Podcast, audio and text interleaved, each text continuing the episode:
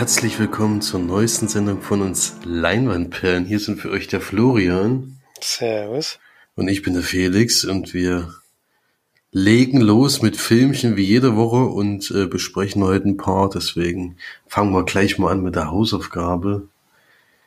Ich hatte ja beim letzten Mal einen Film äh, aufgegeben, den ich selber noch nicht kannte, aber mit bekannten Schauspielern auf jeden Fall besetzt ist. Deswegen bei mir von Interesse war von 1991 schuldig bei Verdacht. Ein Film unter anderem mit Robert De Niro in der Hauptrolle.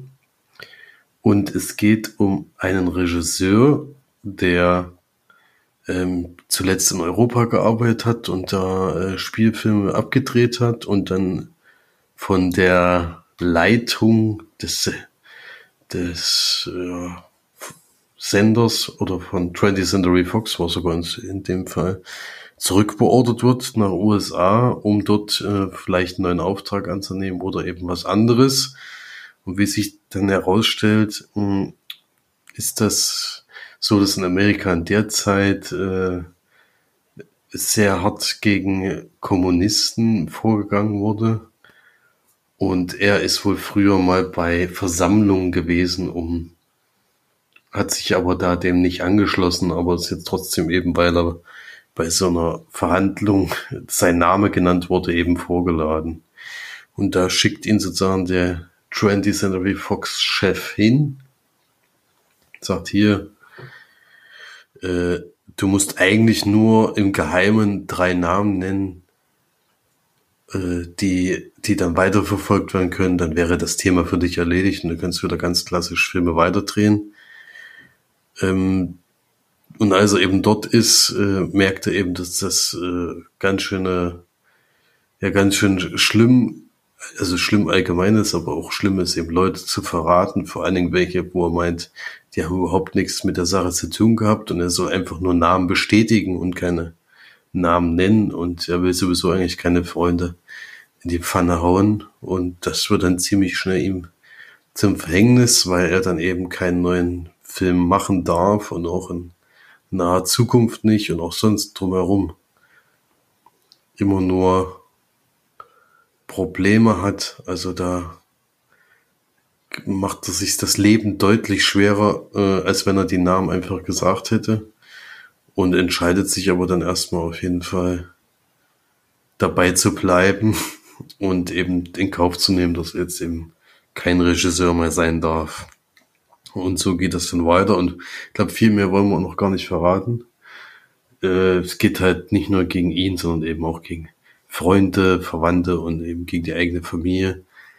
Das ist schon sehr bedrückend, weil man ja weiß, dass das damals so gewesen ist. Ich habe ja schon mal einen anderen Film gesehen, wo das Thema auch behandelt wurde. Da ging es aber um Drehbuchautoren, die dann auf der schwarzen Liste gelandet sind. Er, er ja offiziell auch. Und wie schlimm das eben gewesen ist, dass die damals Leute einfach komplett ausgegrenzt haben, in dem Fall. Ja. Viel mehr möchte ich noch nicht verraten. äh, ansonsten ja, gut besetzt hatten wir schon gesagt. Da ist noch Chris Cooper dabei. Martin Scorsese spielt sogar auch mal mit. Äh, und Annette Benning ist zum Beispiel noch dabei, die kennt man. Und ja, die ganzen Gesichter waren mir eigentlich relativ bekannt. Also gut besetzt, äh, mit 105 Minuten auch relativ kurz. Trotz des äh, schwierigen Themas haben sie sich nicht jetzt so ein Epos ausgedacht, sondern haben es kurz gehalten und ja, was sagen wir dazu? Oder wie hat er dir denn gefallen, der Film? Ähm, ein bisschen zwiegespalten. Ich fand, du hast zwar gesagt, er ist relativ kurz, aber er kam mir jetzt nicht so kurz vor. Es, ich fand es nicht durchgängig spannend. Ich fand es schon interessant, natürlich, die ganze Geschichte. Ich wusste auch nicht, dass er sich damals so auf dieses Filmbusiness, hat man zumindest das Gefühl, da haben sie da so ein bisschen drauf eingeschossen da haben sie halt die meiste Publicity mit den, mit dem Vorgehen gegen die Leute, die als Kommunisten verdächtigt wurden. Es war ja nicht mal so, dass es irgendwelche Beweise gab oder irgendwas. Und dass das jetzt vor allem die Filmbranche getroffen hat, das wusste ich nicht. Und deswegen fand ich das Thema schon interessant, aber ähm, es geht eben vor allem um den Robert De Niro Charakter, was das für ihn bedeutet und wie sehr ihn das in seiner Laufbahn zurückwirft. Aber ja, ich sag mal, es gibt ja nicht nur einen Beruf auf der ganzen Welt. Also er hat sich da halt so dran festgebissen und wollte das halt unbedingt weitermachen, aber wenn er eben so, also er war ja wirklich sehr konsequent in dem, was er gemacht hat und das fand ich auch gut. Aber dann hätte er auch die Konsequenz vielleicht ziehen müssen, dass er den Beruf wechselt und das habe ich dann da nicht gesehen. Das will ich ihm jetzt gar nicht vorwerfen oder so, aber äh, dadurch hat sich halt vieles während des Films ein bisschen wiederholt und er kam, es gab noch einen Rückschlag und noch einen Rückschlag und äh, dann gab es noch einen Rückschlag und klar wurde immer weiter runtergezogen und hat ihn noch immer mehr natürlich beschäftigt und hat er auch noch eine schwierige familiäre Situation, mit der er auch noch zu kämpfen hat und ja, es, deswegen ist es schon natürlich ein schlimmes Drama, aber wie gesagt, in der Konsequenz hätte er vielleicht irgendwann dann mal sagen müssen, dann kann ich eben kein Regisseur mehr sein, wenn ich das jetzt durchziehe. Und das hat mir vielleicht so ein bisschen gefehlt, die, die Einsicht. Weiß nicht, wie es dir da ging, ob du das auch so gesehen hast. Ich, man weiß ja auch nicht, wie es am Ende dann, man weiß natürlich so ungefähr, wie der Film ausgeht, aber man weiß, also es lässt schon einiges offen, was seine Karriere angeht. Also, ähm, weiß man In der Schrift genau, am Ende steht schon ein bisschen was drin, was man da ja. rauslesen konnte, aber ich finde, er hat schon ein bisschen versucht, also natürlich immer noch im selben Bereich, hat jetzt versucht, äh, im Theater irgendwie dann Fuß zu fassen oder sowas. Aber so richtig davon, also hat er noch ja jegliche Arbeit angenommen, auch wenn das natürlich nicht die Arbeit war, die er machen wollte. Deswegen, der ist eigentlich immer seinem Traum natürlich weiter hinterhergerannt. Äh, wenn man halt auch einmal in dieser Position ist, ist glaube ich auch schwer, da irgendeine Form loszulassen. Ja, er war ja anscheinend vorher auch so konsequent, dass er da auch dann, was seinen privaten Bereich angeht, auch über Leichen gegangen ist. Also hat man zumindest das Gefühl gehabt. Also. Ja, also ja. Ich fand's auch äh, mit der Zeit, äh, ich fand's auch, auch wenn der 105 Minuten nur geht, äh, trotzdem auch langatmig auf jeden Fall, aber interessant genug, dass ich auf jeden Fall dabei geblieben bin und behandelt auf jeden Fall ein Thema, was ich ohne Trumbo den Film damals, dass das nie gar nicht gewusst hätte, dass da, äh, dass da solche Machenschaften mal waren gegen Leute. Das ist ja auch irgendwie eine Ausgrenzung von der Minderheit, das muss man schon klar sagen. Äh, dass da so rabiat gegen die Leute vorgegangen ist, wurde, das war schon auch eine sehr heftige Zeit, die äh, auf jeden Fall nicht unbekannt bleiben sollte. Deswegen fand ich das auch wieder gut, dass man das hier nochmal behandelt hat, auf eine andere Art und Weise. Und ja, deswegen äh, bin ich da bei 6 von 10 Leinwandperlen. Ja, das ist ein Bereich, da würde ich mich auch ein, einreihen. Knapp über den Durchschnitt, das passt schon. Gut, so viel zur Hausaufgabe. Jetzt weiß ich gar nicht, ob du hast jetzt die Cold Sneak rausgelassen oder sollte jetzt hier reingestreut werden, denn da können wir ruhig ganz kurz drauf eingehen. Ich glaube. Also ich denke, dadurch, dass es Kino war, kann man schon mal drüber sprechen, auch wenn es ein alter Film war, aber. dafür ist ja auch die Cold Sneak. dafür ist es die Cold Sneak und äh, Mission Impossible 1 kam, das weiß ich ja schon, und äh, er ist nicht so wahnsinnig gut gealtert, das habe ich auf jeden Fall schon mal rausgehört, aber wie war's, den jetzt nochmal im Kino zu sehen? Was heißt nochmal? Also der ist von 96, da war ich 14. Ich glaube nicht, dass ich den im Kino gesehen habe. also war das erste Mal im Kino. Und von Brian De Palma und der erste Film ist dieser, dieser Reihe, die immer noch läuft und inzwischen sich in eine komplett andere Richtung entwickelt hat. Der erste Teil ist eigentlich noch ein Agenten-Thriller. Hat zwar dann ganz am Ende auch ein bisschen Action, aber eigentlich wirklich nur die letzte Viertelstunde. Und bis dahin geht es darum, dass Ethan Hunt äh, mit einer Truppe in, wo war denn das? Ich weiß gar nicht mehr. Ist auch egal. Irgendwo irgendeiner Feier sich einschleusen soll und da eine Liste auftreiben soll, die, die verlustig gegangen ist, auf der alle CIA-Agenten enttarnt werden könnten. Das will man natürlich unbedingt vermeiden. Und bei diesem Einsatz geht eigentlich alles schief, was schief gehen kann. Seine ganze Truppe wird, äh, wird ermordet oder ja, dezimiert. Und er bekommt noch relativ schnell mit, dass es einen Maulwurf geben muss, der da Informationen äh, preisgegeben hat. Und jetzt geht's eben während des Films vor allem darum, herauszufinden, wer das war, wo die Liste ist, die Liste wieder aufzutreiben, um eben zu verhindern, dass sowieso alle Namen rausgegeben werden, was natürlich für die Agenten schlimme Konsequenzen hätte. Und ja, um dann eben am Ende rauszufinden, wer, wer da der Maulwurf war. Also der Film funktioniert schon noch. Ich finde nur den Twist inzwischen, ja, sieht man den leider von sehr, sehr weiten kommen. Also das, ich kann, ne, ich kann natürlich schon, aber ähm, wenn man da jetzt mal so ein bisschen drauf achtet, glaube ich, wäre das jetzt heutzutage keine große Überraschung mehr. Aber der Film funktioniert schon noch einigermaßen, also ist jetzt nicht schlecht, aber sieht natürlich nicht mehr so gut aus und ähm, gerade am Ende, wenn dann die Action kommt, das merkt man schon, dass der jetzt fast 30 Jahre auf dem Buckel hat. Und ja, wenn man sieht, wohin sich die, diese Reihe entwickelt hat, ist es schon interessant zu sehen, wo das alles herkam. Das schon. Also, das hat ja wirklich mit dem, was, wie es jetzt aufgebaut ist, nicht mehr viel zu tun. Da geht es ja nur noch um Weltrettung. Keine Ahnung, was immer für Katastrophen da verhindert werden müssen.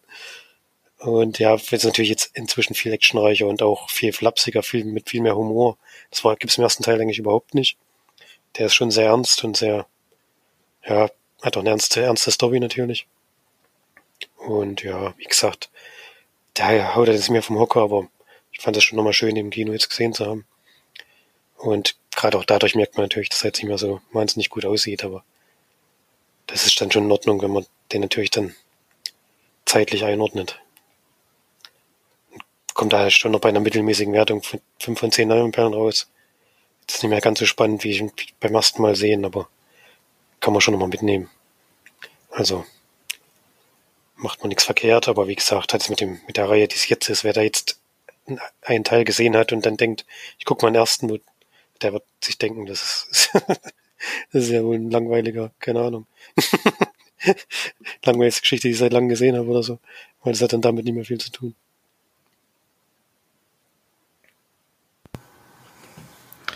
Ja, denke ich auch. Wir warten ja auch nur noch zwei Wochen, habe ich jetzt gelesen. Dann kommt ja schon eine Fortsetzung, allerdings nur ein Anfang von dem neuen Film. Also wir werden tatsächlich einen Zweiteiler diesmal von Mission Impossible bekommen. Äh, bin ich mal gespannt, wie das, wie das sich abspielt. Das passt nämlich gerade ganz gut, weil das bei mir ähnlich war. Ich war nämlich auch im Kino gewesen und habe mir Spider-Man Across the Spider-Verse angeguckt der computeranimierte Spider-Man-Film, wo es jetzt schon einen Teil gab und das ist jetzt die Fortsetzung. Und wir sehen hier auch nur den ersten Teil von einer, ja, von einer Geschichte, die noch nächstes Jahr, so wie, so ist mein Stand jedenfalls, nächstes Jahr zu Ende erzählt werden soll. Und bei dem Film äh, ist es so, dass Spider-Man ja in seiner Dimension jetzt wieder zurück, äh, zurückgelassen wurde, in Anführungsstrichen, aber die anderen sind in ihre Dimension zurückgefallen. Und es ist so, dass die keine Verbindung mehr miteinander haben, also auch diese Freundschaften, die er da geschlossen hat, sind inzwischen passé. Und es gibt allerdings einen, eine Figur, die entstanden ist, oder einen Menschen, der entstanden ist, durch diesen letzten Zusammenbruch, äh, wo es äh, zur Spaltung von mehreren Dimensionen kam, kam dort äh, entstand der neue Bösewicht im Endeffekt. Der kann nämlich nicht nur Portale schaffen in der Welt, in der er sich befindet, sondern auch in andere Dimensionen. Und so werden andere Spider-Man auf dies, diese diesen Bösewicht aufmerksam und dadurch, dass das nicht ganz so richtig gelaufen ist, wie das damals glaube es kommt tatsächlich wieder Leute aus anderen Dimensionen, um da Einfluss zu nehmen. Und das wird etwas, ich glaube, wenn man äh, nichts mit der Reihe oder was weiß ich was zu tun hat, wird es jetzt ein bisschen unübersichtlich, weil wahnsinnig viele verschiedene Spider-Man in diesem Film vorkommen. Und die sind im Endeffekt ein Zusammenschluss von, von mehreren, die eben gesagt haben, wir versuchen untereinander diese, diese Welten irgendwie zusammenzuhalten, wenn eben irgendwas auftritt, was eben ein Spider-Man nicht lösen kann. Und so ist es ja jetzt hier bei diesem Bösewicht. Äh, da kann er nicht viel ausrichten und so kommen viele zur Hilfe und auch ähm, die, die, die ihr eigentlich schon kennengelernt habt, haben tatsächlich wieder ihren Auftritt, kommen also wieder zurück, aber jede Menge andere natürlich. Und es kommen sehr skurrile Charaktere dazu, die auch schon eine große Fanbasis jetzt auf jeden Fall haben und schon einen eigenen Film kriegen sollen, laut den Fans natürlich nur. Und darauf muss man sich so ein bisschen einlassen. Also es ist eine Jagd nach einem Bösewicht, aber es ist auch das Kennenlernen von einer Organisation, die sich eben zusammenschließt, um die Dimension untereinander äh, in einer Spur zu halten, so ein bisschen, damit da nicht allzu viel durcheinander läuft. Ja, also ein sehr verwirrender Film auf jeden Fall, wenn man nicht dabei bleibt, aber ich finde eigentlich, man kann dem gut nachverfolgen. Äh, es ist natürlich wirklich erstaunlich, wie viel Spider-Man-Figuren, die sich ausgedacht haben, oder wie viele es vielleicht sogar schon in Comics gab, weil da gibt's ja schon wirklich wahnsinnig viele verschiedene äh, Spider-Man, die behandelt wurden. Und hier ist tatsächlich so, dass teilweise über 100 verschiedene Spider-Man auf einem Bild sind gleichzeitig. Das ist äh, also allein von der Arbeit her absolut erstaunlich. Und was eben auch wahnsinnig positiv ist, ist, dass die es geschafft haben, diese unterschiedlichen äh, Dimensionen so zu machen, dass es auch unterschiedlich aussieht. Das ist ja das, was ich bei Dr. Strange damals katastrophal fand, dass zwar die Gebäude im Hintergrund meinetwegen oder die Figuren da ein bisschen anders aussehen, aber eigentlich sah alles relativ ähnlich aus und das ist hier gar nicht. Jede Dimension hat seinen eigenen Comic-Stil also auch die Farben ändern sich, die, der, der Look an sich ändert sich in jeder, du, du kannst dem eben einfach, du erkennst jedes Mal die Dimension für sich, für, also die Welt für sich wieder, weil es einfach ein bisschen anders aussieht. Es ist eben nicht Pastellfarben, sondern es ist dann handgezeichnet oder es gibt einen Abstecher in, in eine Welt, die eben nur schwarz-weiß ist oder was weiß ich was. Also das sind so viele Sachen, die sich ausgedacht haben, dass alleine schon von der, von der Machart ich den Film absolut beeindruckend fand. Aber man muss auf jeden Fall darauf vorbereitet sein, dass der, das ist schon heftig teilweise, wie, wie viel da gleichzeitig passiert, äh, wie bunt das auch ist. Also da, wenn man da mit bunter äh, Farb, also mit vielen verschiedenen Farben, mit vielen verschiedenen Charakteren nicht gleichzeitig auf einem Bildschirm zurechtkommt, dann wird dem der Film wahrscheinlich nicht gefallen. Aber ansonsten äh, ist er schon, ist es ein erstaunlicher Film und ich bin gespannt, wie der, die Fortsetzung aussehen wird, wie das ausgehen wird. Denn es ist tatsächlich so, dass wir hier einen Cut haben, der relativ plötzlich ist. Also es ist jetzt nicht so, dass man da jetzt einen Endkampf hätte, wo man sagt, na gut, jetzt an dem anschließend geht's halt weiter oder so einen krassen Cut wie damals zwischen den Avengers-Filmen es ist eigentlich ein relativ normaler Moment. Ein wichtiger Moment natürlich, aber es ist kein, kein, äh, also man soll sich jetzt nicht darauf äh, vorbereiten, dass da jetzt ein riesen Endkampf kommt. Der erwartet uns jetzt wahrscheinlich im zweiten Teil, da wird es dann wieder richtig unübersichtlich. Das muss man dann schon sagen. Das war auch das, der Kritikpunkt beim Ende vom ersten Teil, fand ich, dass einfach keiner mehr äh, bei diesen Farbenexplosionen überhaupt noch so richtig mitkam. Weiß ich nicht. Aber ansonsten ist das schon erstaunlich, also was da für Arbeit reingesteckt wird, wie gut das aussieht, wie, wie man es schafft, eben Comic-Look äh, in, in Bewegtbild zu bekommen und um wie viel, um wie viel Längen das besser ist als andere Animationsfilme. Also es ist einfach, äh, was, was da für eine Arbeit drin stecken muss. Also es hat mich sehr positiv wieder überrascht. Und da können sich auf jeden Fall einige eine Scheibe von abschneiden, wie das, wie sowas laufen kann. Ich meine, es muss jetzt nicht jeder 20 verschiedene Stile in seinen Film unterbringen, aber wenn es halt mal eins ein richtiger durchgehender Stil ist, der, da sehen die anderen Filme eigentlich alle relativ ähnlich und gewöhnlich aus, wenn man dann sowas sieht. Deswegen äh, von mir auf jeden Fall eine Empfehlung. wenn man damit was anfangen kann und wenn man Spider-Man sowieso mag, dann wird einem der Film sicherlich auch gefallen. Deswegen bin ich bei acht von zehn. Leinwandperlen, aber nix für Florian, der ja so Farbexplosion äh, nicht unbedingt bevorzugt, um es mal vorsichtig auszudrücken. Den ersten Teil habe ich ja gesehen. Hat mir eigentlich auch gefallen, aber jetzt geht ja der zweite, glaube ich, nochmal deutlich länger und soll ja noch extremer sein. Also, ich traue mich nicht so richtig dran.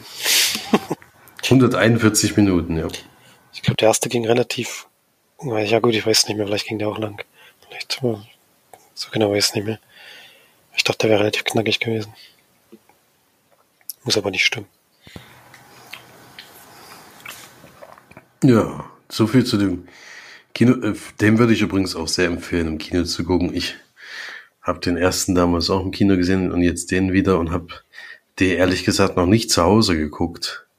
Ich weiß nicht, ob der auf normalen Bildschirm auch so gut rüberkommt, wie wenn man den jetzt im Kino guckt. Also wenn man gucken will, dann würde ich auf jeden Fall im Kino empfehlen. Gut, das war's aber aus dem Kino. Wenn ich jetzt nicht bei dir völlig daneben liege. Nee, der Rest war, glaube ich, zu Hause. Das aber, einer. ja. Dann besprech doch mal den einen noch. Ja, den habe ich eigentlich nur ausgesucht, weil ich den, die Beschreibung ganz interessant fand. Mixed by Ari heißt der. Ist ein italienischer Film, ist jetzt ganz aktuell bei Netflix. Seit dem 31. Mai, also schon noch sehr frisch. Und ist ein Film, der beruht so ein bisschen auf wahren Begebenheiten, wie genau das dann immer ist, das weiß man ja nicht. Und ist ein italienischer Film, spielt auch da, nämlich in Neapel. Und es geht um einen jungen Mann, der ja sehr großes Interesse an der Musik hat, arbeitet da in so einem Plattenladen, ist da allerdings eher die Putzkraft oder so, aber eigentlich nur, um dort eben sein zu können, um da auch seiner Leidenschaft nachzugehen, da viel Musik zu hören, viel mit, mit, mit Musik zu tun zu haben. Und sein großer Traum ist mal DJ zu werden, aber die Karriere, die verläuft relativ schnell im Sand. Ähm, und er fängt dann an, für Freunde und Familie so Kassetten aufzunehmen. Also der Film spielt in den ja, späte 70er Jahre, steht hier, genau. Ich wusste nicht mehr genau, wann es war, aber kommt schon hin. Und er fängt dann eben äh, von Platten so Musikmitschnitte zu machen. Ähm, hat er mal ein ganz gutes Gespür dafür, was welcher Freund welche Musik mag und was er für wen zusammenstellen muss. Und dadurch, dass ihm das eben immer so gut gelingt, wird es auch so ein bisschen zum Gespräch. Und er kann dadurch ein kleines, so ein kleines Geschäft aufbauen und merkt dann schnell, dass er mit der Produktion natürlich an Grenzen stößt. Also es gibt mehr, viel mehr Nachfrage, als er produzieren kann in der Zeit und muss dann erstmal gucken, wie er zu Geld kommt, um sehr, sehr neue Geräte zu kaufen, mit denen man dann die Mitschnitte, das ist dann zwar immer so, das kennt man ja früher, du hast im Radio einen Song gehört, hast auf Aufnehmen gedrückt und hast den genauso lange aufgenommen, wie er eben im Radio lief.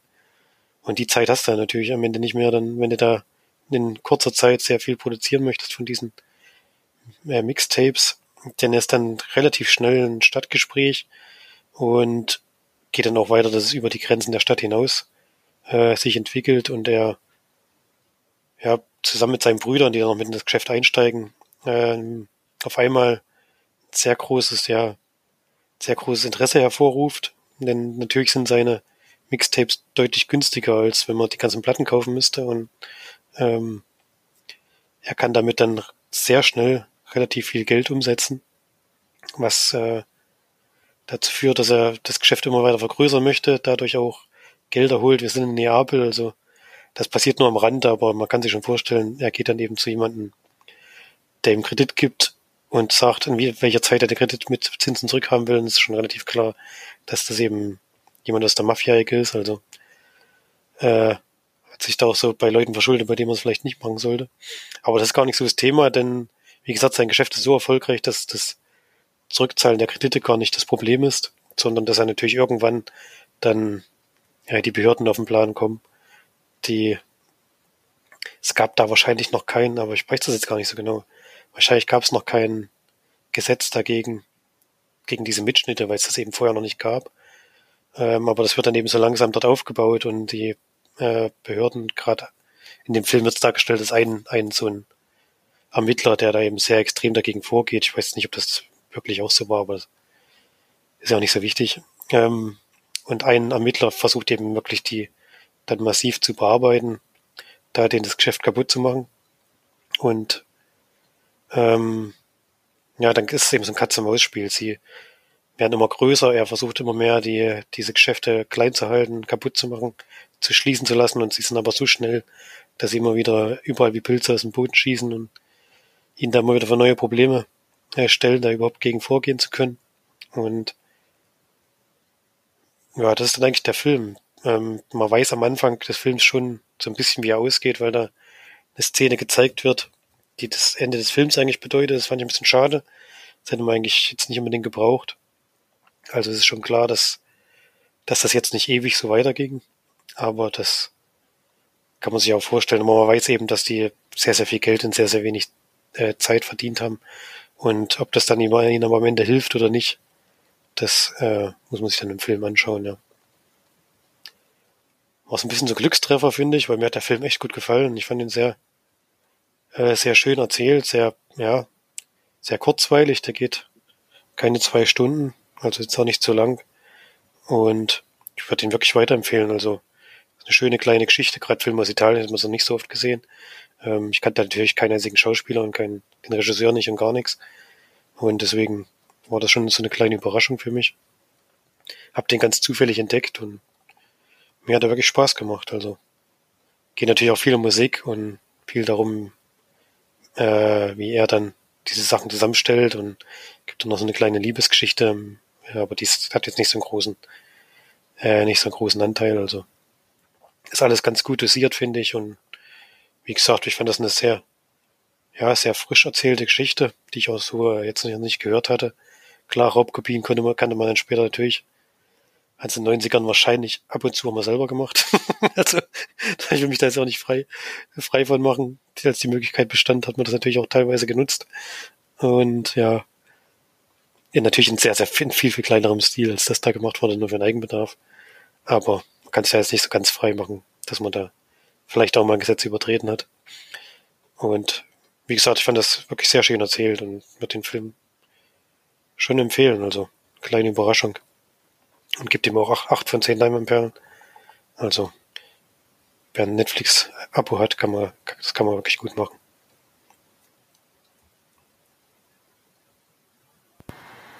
Ja, klingt auf jeden Fall sehr spannend. Auch mal ein Thema, was man eben sonst nicht so oft hat. Gut, dann kommen wir mal zu dem Film, den ich noch gesehen habe. Da können wir uns eigentlich kurz halten, fast, weil die Geschichte, glaube ich, jeder kennt. Ähm, es geht um She Set, der Film von Maria Schrader, der mit Carrie Mulligan und Zoe Kazan besetzt ist. Und es geht um die Geschichte, wie Weinstein damals die ganze Geschichte ans Licht gekommen ist und wie schwierig es war für die Reporter vom New Yorker in dem Fall, diese ganze, das Ganze dahinter äh, ans Licht zu bringen. Also es ist so, dass es äh, schon wie New York Times, dass die, dass sie relativ früh wussten und auch schon länger wussten, dass es äh, im Hintergrund eben Gespräche über Missbrauch und sowas gegeben hat.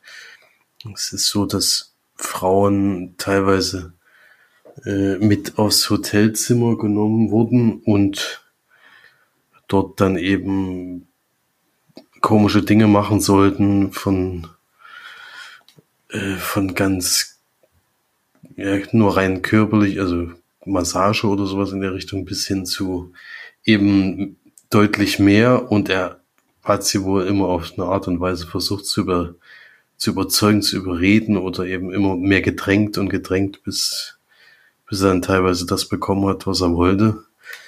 Natürlich katastrophal, katastrophale Taten.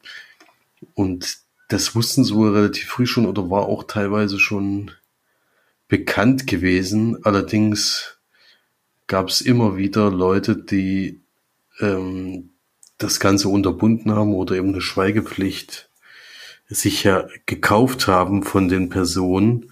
Das war wohl leider schon öfters passiert. Und jetzt gibt's aber wieder neuere Vorwürfe und die beiden, also erst ist es eine von beiden, die da näher recherchieren möchte und dann irgendwann die Hilfe aber von der anderen Person braucht, weil es einfach ein Riesenthema ist, wahnsinnig viele Leute betrifft. Und das Allerschwerste für die beiden ist, jemanden zu finden, der tatsächlich das öffentlich sagt. Es gibt viele Leute, die sagen, ja, ich kann gerne über die Geschichte erzählen, aber ich möchte nicht als Quelle genannt werden oder ich möchte nicht namentlich genannt werden und all solche Sachen. Und die Hauptarbeit für die beiden ist tatsächlich, äh, jemanden zu finden, der sagt, nee, äh, ich stelle mich dahin und sag was dazu und es kann auch mein Name genannt werden. Ja, es sind auch sehr bekannte Darsteller, die das betrifft. Also es äh, ging teilweise um Mitarbeiter, es ging teilweise um Schauspielerinnen und all sowas. Und da sind viele davon betroffen gewesen und das schon, schon ein sehr schwieriges Thema. Und äh, ich fand's sehr interessant aufgebaut, weil du, äh, also ich bin aber auch der Typ dafür, dem solche Filme meistens gefallen. So diese, diese Recherchearbeit, äh, diese mühsame, mühsame Aufrollen erstmal, dann diese Leute auch äh, persönlich zu befragen. Also es ist tatsächlich so, dass dann auch Anwälte von Weinstein äh, vorbeikommen und mit denen verhandeln wollen und sowas und auch er dann am Endeffekt selber. Äh, das sind immer so sehr spannende Momente, finde ich, wo dann so die Täter mal ins ja, sich recht, also rechtfertigen wollen oder es irgendwie unterbinden wollen, dass das ans Licht kommt. Ja, da sind viele spannende Momente gewesen. Und man muss natürlich sowas mögen. Also es ist wirklich ein Film, wo jetzt nicht irgendwie an irgendeiner Ecke irgendwas großartig passiert, sondern es sind tatsächlich viele, viele Gespräche, Telefonate, äh, Videos und so Videomaterial und sowas, was die, oder nicht Videomaterial, sondern Hörmaterial, was die sich anhören, anschauen und äh, ja mit den Leuten sprechen müssen und sowas. Daraus besteht der ganze Film. Also da muss man sich ja drauf einlassen können. Ich finde das immer relativ spannend äh, und kann da immer kann damit auf jeden Fall was anfangen. Deswegen hat mir der Film auf jeden Fall gut gefallen. Und auch wenn man von dem Thema äh, denkt, man hätte da schon alles mitbekommen oder man hat im Nachhinein alles gehört, das stimmt zwar vielleicht, dass man dann äh, vor allen Dingen von den vielen Frauen gehört haben, die sich eben nachträglich dann auch noch gemeldet haben und sich dazu geäußert haben, dass das stimmt, dass man das alles kennt, aber was da eben für eine Arbeit dahinter gesteckt hat, dass es überhaupt dazu kam und wie viel, wie schwer das ist, sowas ans Licht zu bringen. Das äh, ist eigentlich der, der Teil des Films, den man hier sieht. Und ich glaube, den hat man vorher nicht mitbekommen, wie schwierig das alles gewesen ist. Deswegen auch ein, ein sehr wichtiger Film, finde ich. Äh, kann man gut gucken und würde ich so sieben von zehn Leinwandperlen geben. Ich habe die Blu-ray ausgeliehen ähm, ein bisschen enttäuschend waren die Extras in dem Fall. Es gab zwar welche, das ist ja immer schon mal ein Punkt, der gut ist, aber es war, war nochmal die beiden, äh, nicht nochmal die beiden, sondern die beiden äh, Reporter von damals, die eben so ein bisschen über den Film im Interviewform gesprochen haben. Ich fand aber, dass das eher zu sehr Werbung für den Film gemacht hat. Und ich hätte viel lieber mehr äh, Einblick in das Ganze damals bekommen, wie das, wie das so gelaufen ist, auch wenn man den Film das jetzt vielleicht schon relativ nah so gesehen hat, aber was eben noch alles passiert ist, vielleicht noch mehr Hintergrundinfos, das gab's da gar nicht. Also es ist tatsächlich so, dass die nur auf die Einseiten des Films eingehen, auf die Schauspieler, die sie gespielt haben und sowas. Äh, solche Sachen eben. Und das war auch, insgesamt war das relativ kurz. Deswegen leider nicht so eine wahnsinnig große Empfehlung für die Blu-ray, aber wenn der irgendwann im Streaming-Dienst zur Verfügung steht, sollte man den sich auf jeden Fall mal angucken. Also da kann ich den empfehlen, wenn man solche Filme mag. Also bei Florian weiß ich's, deswegen würde ich ihn dem auf jeden Fall nahelegen, den zu gucken. Ja, muss ja mal in den Stream reinkommen, dann mache ich das so. Ist allerdings auch ein bisschen lang, mit über zwei Stunden. Da muss man sich darauf einstellen, dass äh, das ist sicherlich das, was äh, irgendwann auffällt, dass es eben doch sehr lang geht und manchmal ein bisschen lang gezogen ist. Deswegen auch leichte Abzüge, aber trotzdem sehenswerter Film. Gut, dann haben wir schon alles besprochen, was wir die Woche besprechen wollten. Dann äh, gucken wir mal, wie es bis nächste Woche aussieht, was wir da alles sehen werden, in welcher Konstellation wir da äh, die nächste Folge aufnehmen. Vielleicht sind wir da wieder zu dritt unterwegs. Und bis dahin wünsche ich auf jeden Fall eine angenehme Zeit. Geht fleißig ins Kino. Jetzt kommt ja zum Beispiel Indiana Jones am Donnerstag ins Kino. Ich weiß nicht, ob das jetzt so viele Fans hat, die da jetzt alle reinrennen. Aber ich äh, werde schon versuchen zu gucken, wenn er hier mal läuft. Und ansonsten gibt's ja gerade eine gar nicht so schlechte Auswahl eigentlich, wenn man so ins Kinoprogramm reinguckt. Deswegen äh, geht fleißig ins Kino, guckt, guckt im Streaming-Service das, was wir empfohlen haben, teilweise. Und wir hören uns auf jeden Fall nächste Woche wieder. Bis dahin. Tschüss. Ciao.